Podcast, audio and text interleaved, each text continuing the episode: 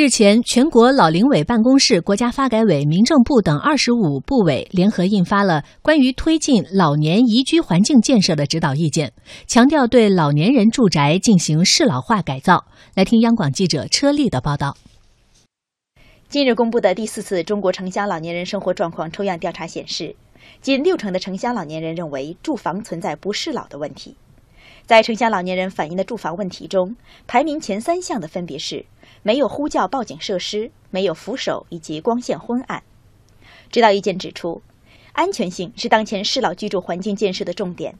对老年人住宅要进行适老化改造，加装防护扶手、防滑地板、坐浴椅等防跌倒装置，紧急呼叫和监护网络等紧急救助装置。全国老龄委办公室副主任吴玉韶表示，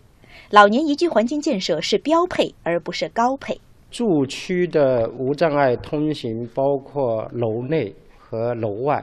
而且主要呢还是一个能够保证轮椅能够通行。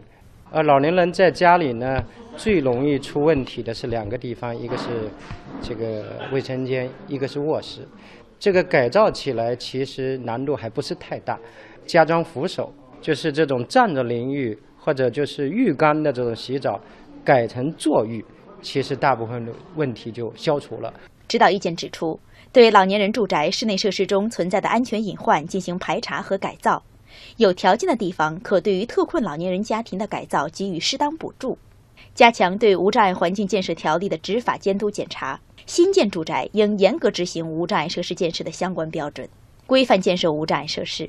同时鼓励综合利用城乡社区中存量房产、设施和土地来服务老年人。吴玉韶说，在发展社区的养老服务的时候，是要转变理念，就是把社区所有能用的资源都转化成养老服务资源，然后在不够的情况下，再去建设一些专用的服务设施，比如说绿间照老中心、居家老这是专用的，但是通用的是更重要。嗯，呃，其实这条新闻，我想大家听过之后的第一感受是要反映出我国的这个现状，因为现在我们国家正进入到这个人口老龄化时代啊，而且老龄化的进程也在不断不断的加快。呃，刚才这个报道当中，其实有一个词，我觉得还是要跟大家来解释一下。虽然说可能您听上去会觉得马上能理解，但是还是要特别提一下，就是叫这个适老化。嗯，呃，适合老年人是吧？啊，还有一些相应的环境设施，它是不是适老？这么说起来有点绕，但是实际上是这个意思。有些这个环境设施现在是不适合老年人去居住使用，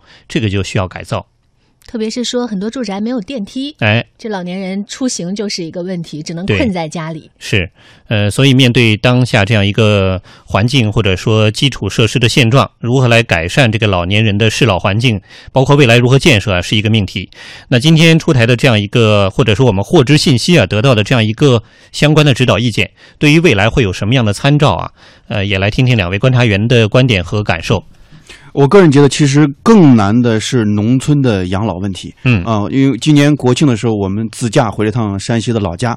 呃呃，我很震惊，我们那个村里面居然还有一个敬老院啊！敬老院这个词儿呢，可能大家觉得听得很陌生了。嗯，但我觉得敬老院它是我们的宜居社区的一点零版本。就在敬老院里面养都是什么人呢？都是一些五保户啊！现在年轻人可能都不知道五保户什么概念，什么叫包吃、包住、包穿、包衣和包葬。呃，我很意外，就是在农村的那个敬老院里，我居然看到了马桶啊！虽然它不是抽城里人，我们经常用是那种抽呃抽水的马桶，嗯，但是对老年来说已经是非常非常的便利的这样一种设施了。但是就是很多更多的就是不不太符合这种五保户条件的这些老年人，可能就住不进去。然后如果说你居家养老的话呢，我也做了一点简单的调研，像我们村里面几乎现在大部分的都留守都是六十岁以上的老人，啊，条件好一点的。老年人的养老的话，好一点的就是关键看儿女的孝心。如果儿女孝顺了，那可能会光景会好一些。好的话呢，最好的话一年只有四五百块钱的养老费啊，就是。他的儿儿女们可能会给四五百块钱这样养老费，那么这些人将来怎么去养老？我们城里现在都考虑那个养宜居社区的问题，楼上楼下钉钉电话的问题。但是我们的广大农村，其实在这养老问题上也是一个非常现实的问题。可能我这个触角可能伸的有点深啊，但是我觉得我们的养老的问题，我们的宜居社区的话题的话，也不应该遗忘我们的广大农村。嗯，说农村的养老跟城里的养老现在差距还非常大。嗯，呃，其实刚才张毅老师说这个触角可能会有些深，其实并不是这样的。我们也注意到这次关注到这个农村地区的呃宜居环境建设整体落后的现状，也是提到了一定的议事日程。但是可以想到，它这个差距确实还是比较大。呃，当然有我们的这个城乡二元结构啊，它需要有一进一步的这个短板的弥补，还有就是对于这个老年人的生活状态，特别是农农村老人的这个生活状态的关切，呃，确实任重道远。呃，杨超怎么看？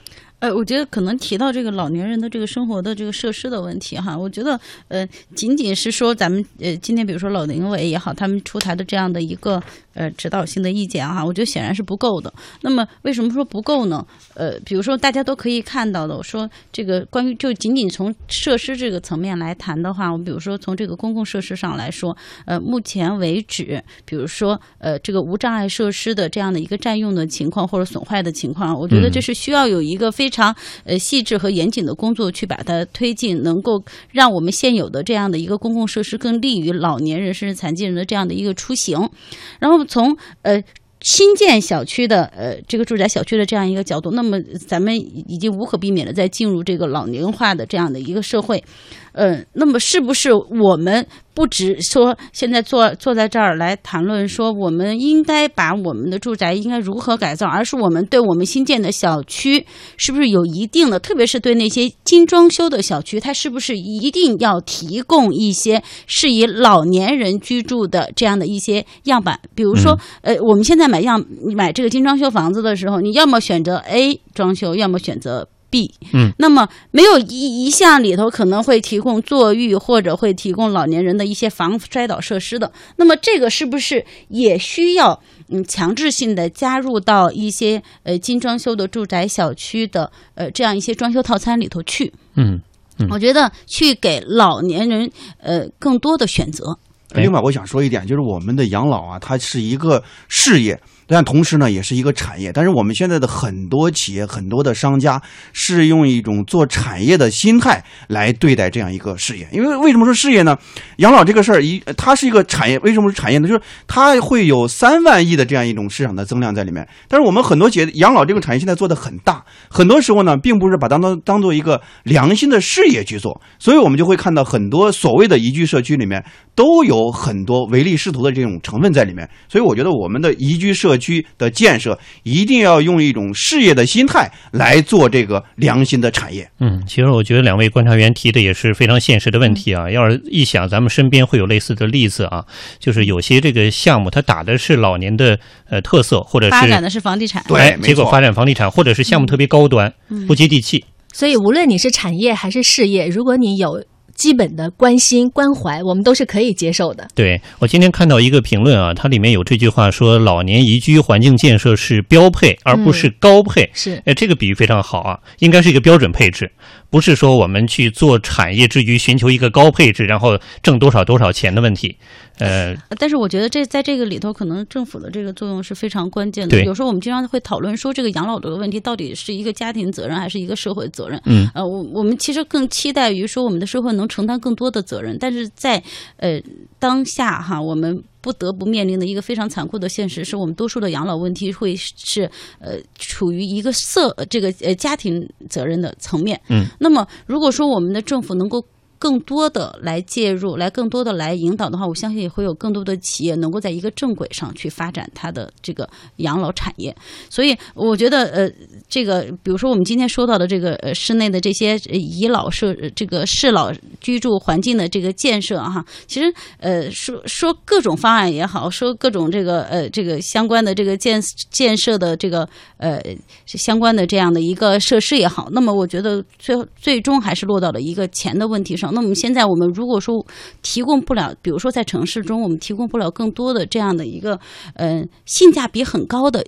养老院的话，那么我们提倡大家居家养老的话，是不是说我们的政府对这些老人在居家的养老的这样的一个适老设施的建设上面是有需要有一定的补助，而不仅仅只是限于说，呃，我只给一些有特殊困难的老人。嗯我觉得这样可能呃有的时候要比我们比如说我们单纯仅仅只是购买一些社会化服务可能老人有时候会觉得这些社会文化服务他用起来并不是特别的顺手，那么他希望改进这个设施的话，能不能有可能呃借着这样的一个契机哈，这个能够呃。政府也能够把这个老年老年人的居住环境的这个建设的改善纳入到他的一个财政的支持的这个范畴里头来进行一定的补助，这样我觉得对于很多的老人来说，可可可能会解决他们很多的燃眉之急。嗯，你看今天出台或者说我们获知这个消息，得知